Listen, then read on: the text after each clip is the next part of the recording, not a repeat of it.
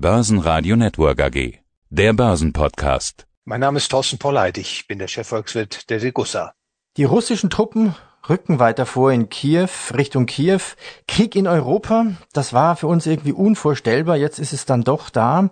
Warum ist eigentlich der Goldpreis als Krisenwährung nicht schon längst über 2000 US-Dollar geschoben worden? Das ist natürlich eine gute Frage. Der Goldpreis hat in den letzten Jahren ja weiterhin sich in die Höhe entwickelt. Man kann also durchaus sagen, dass der Goldpreis reagiert hat auf die monetären Herausforderungen, so will ich das mal bezeichnen, im, im globalen Finanz- und, und, Geldsystem und äh, hat dem Investor da auch eine attraktive Rendite beschert. Also die letzten zwei Dekaden, das will ich an dieser Stelle nur mal benennen, ist äh, die jahresdurchschnittliche Steigerung des Goldpreises bei achteinhalb Prozent gewesen. Das ist also stärker als so mancher Aktienmarktindex. Und insofern äh, sollte der Anleger das auch immer im Blick haben, dass langfristig gesehen der Goldpreis tatsächlich sich auf einem Aufwärtstrend bewegt. Jüngst natürlich äh, die Erschütterungen, Sie nannten es bereits, Krieg in Europa, haben die Nachfrage kurz stark ansteigen lassen. Als sicherer Hafen wurde Gold insbesondere gesucht und da sah man ja gestern, dass der Goldpreis massiv angestiegen ist, in der Spitze bis 1975 Dollar pro Feinunze. Jetzt allerdings wieder hat der Preis etwas abgegeben. Die Finanzmärkte scheinen die Dramatik weiterhin natürlich einzupreisen. Auch im Aktienmarkt sieht man man äh, Kursrückschläge. Aber die ganz große Panik scheint mir nach und nach jetzt äh, wieder aus dem Markt zu gehen. Also jetzt gerade zum Zeitpunkt unseres Interviews, ich rufe mal den Goldpreis auf, 1912 US-Dollar. Ja, was macht der Westen? Sanktionen in den Bereichen Energie, Finanzen und Transport, Exportkontrollen und Visabeschränkungen. Die EU hat sich jetzt auf umfangreiche Maßnahmen gegen Russland geeinigt. Doch beim Thema SWIFT gab es jetzt unterschiedliche Positionen. Wie groß schätzen Sie den Gefahr ein für unsere Wirtschaft durch diese Sanktionen? Also hohe Preise für Rohstoffe, nicht nur Öl und Gas, Lieferkettenprobleme und all das, was damit zusammenhängt.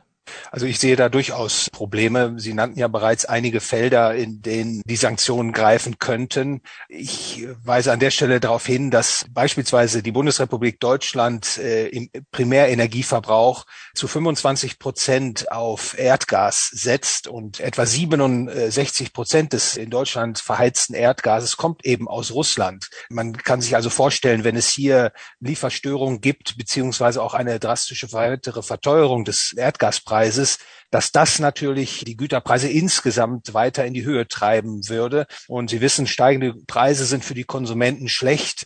Man spricht dann davon, dass die realen Einkommen abnehmen. Und äh, das ist natürlich ein bedrohliches Szenario auch für die Firmen, die damit erhöhten Energiekosten operieren müssten. Eine weitere Problematik ist beispielsweise der Weizenexport aus Russland und der Ukraine beläuft sich auf etwa 25 Prozent der weltweiten Ausbringung. Also wenn es hier Stockungen gäbe, Verknappungen gäbe, dann würde das natürlich auch weiter die Preise in die Höhe treiben. Also so ganz einfach ist die Rechnung nicht mit Sanktionen aufzuwarten. Ein großes Maß an Selbstschädigung äh, wird in jedem Falle dann greifen. Das sollten die Verbraucher, das sollten auch die Politiker wissen. Und letztlich muss man auch in Rechnung stellen, dass Sanktionen nur wirken, wenn alle am gleichen äh, Strang ziehen. Also wenn beispielsweise China ausscheren würde, dann könnte, wir hatten das gestern in einer Diskussion, beispielsweise die Edelmetallexporte nach äh, China umlenken und China gibt dann die äh, mhm. entsprechenden Güter weiter in die, in die Weltmärkte. Also man, man versteht natürlich, dass die Empörung, das Entsetzen über das, was in der Ukraine passiert, politische Handlungen auf den Plan ruft. Aber so ganz einfach ist es eben nicht, mit Sanktionen die erwünschten Ziele zu erreichen. Also das heißt, man kann Russland ja eigentlich gar nicht richtig abschotten wahrscheinlich, wenn man das möchte. Also ich glaube, dass die Kosten so hoch werden, wenn man das tut, dass Rezession und Massenarbeitslosigkeit die Folge wären. Und da wird man natürlich zu Recht zurückschrecken. Ich will an der Stelle vielleicht auch nochmal erwähnen, dass Sanktionen in Form von Handelsaussetzung von russischen Aktien oder von russischen Staatsanleihen natürlich insbesondere auch den Investoren im Ausland schaden. Also wenn Sie beispielsweise eine Lebensversicherung abgeschlossen haben und Ihre Lebensversicherung investiert ihr Geld unter anderem auch in russische Staatsanleihen, dann erleiden diese Papiere jetzt einen gewaltigen Kursabschlag. Das gleiche gilt für Aktien und äh, die Verluste sind sozusagen von den Sparern zu tragen. Und äh, da sieht man eben auch, da fallen die Kosten primär zunächst an. Und man muss sich dann wirklich die Frage stellen, erreicht man mit den Sanktionen tatsächlich die gewünschten Ziele? Ja, die Frage ist, was kann der Westen eigentlich was anderes tun, wenn er selber einen Krieg vermeiden will? Er hat ja nur die Waffe des Embargos, der Sanktionen. Ja, ich glaube an der Stelle, das ist eine sehr schwierige Situation, aber wie immer der Krieg ist keine Lösung. Es müssen alle Anstrengungen unternommen werden, wieder an den Gesprächstisch zurückzukehren. So schwer äh, und problematisch das jetzt auch erscheint, aber da führt kein Weg dran vorbei. Die beiden Parteien, der Westen und Russland, müssen zusammenkommen im Gespräch. Das kann man nur auf diese Weise letztlich lösen. Jetzt hatten ja die Börsen genug mit sich selber zu tun. Corona-Probleme, Wirtschaftswachstum vielleicht nicht so hoch, höhere Energiekosten.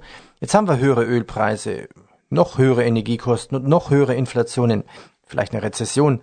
Würde das vielleicht auch bedeuten, dass die Fed die Zinsen gar nicht so sehr und so häufig und schnell anheben könnte wie bisher geplant? Das ist eine sehr gute Frage, Herr Heinrich, die mich auch in den letzten Wochen und Monaten schon beschäftigt hat.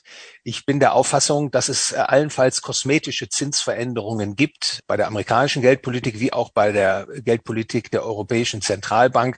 Die Zinsen nach Abzug der Inflation werden meiner Meinung nach weiter auf Jahre hinweg äh, gesehen, weiter im negativen Territorium bleiben. Und die Inflation ist gekommen, um zu bleiben. Ich glaube nicht, dass die Zentralbanken tatsächlich es so ernst meinen mit der Inflation Inflationsrückführung, wie das vielfach in den Medien zu lesen ist, wie so mancher Prognostiker vorgibt. Also die Inflation äh, wird jetzt auch eingesetzt politisch als Inflationssteuer, um insbesondere auch die großen hohen Schuldenlasten zu entwerten auf Kosten der Gläubiger. Das, glaube ich, ist das nicht ausgesprochene Ziel, das eine große Herausforderung natürlich für jeden Sparer und Investor jetzt stellt. Äh, in den nächsten Jahren wird die Inflation deutlich höher sein.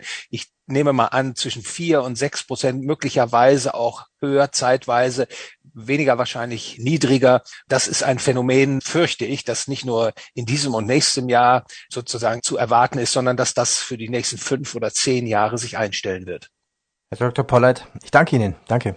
Ich bedanke mich für das Interview, Herr Heinrich.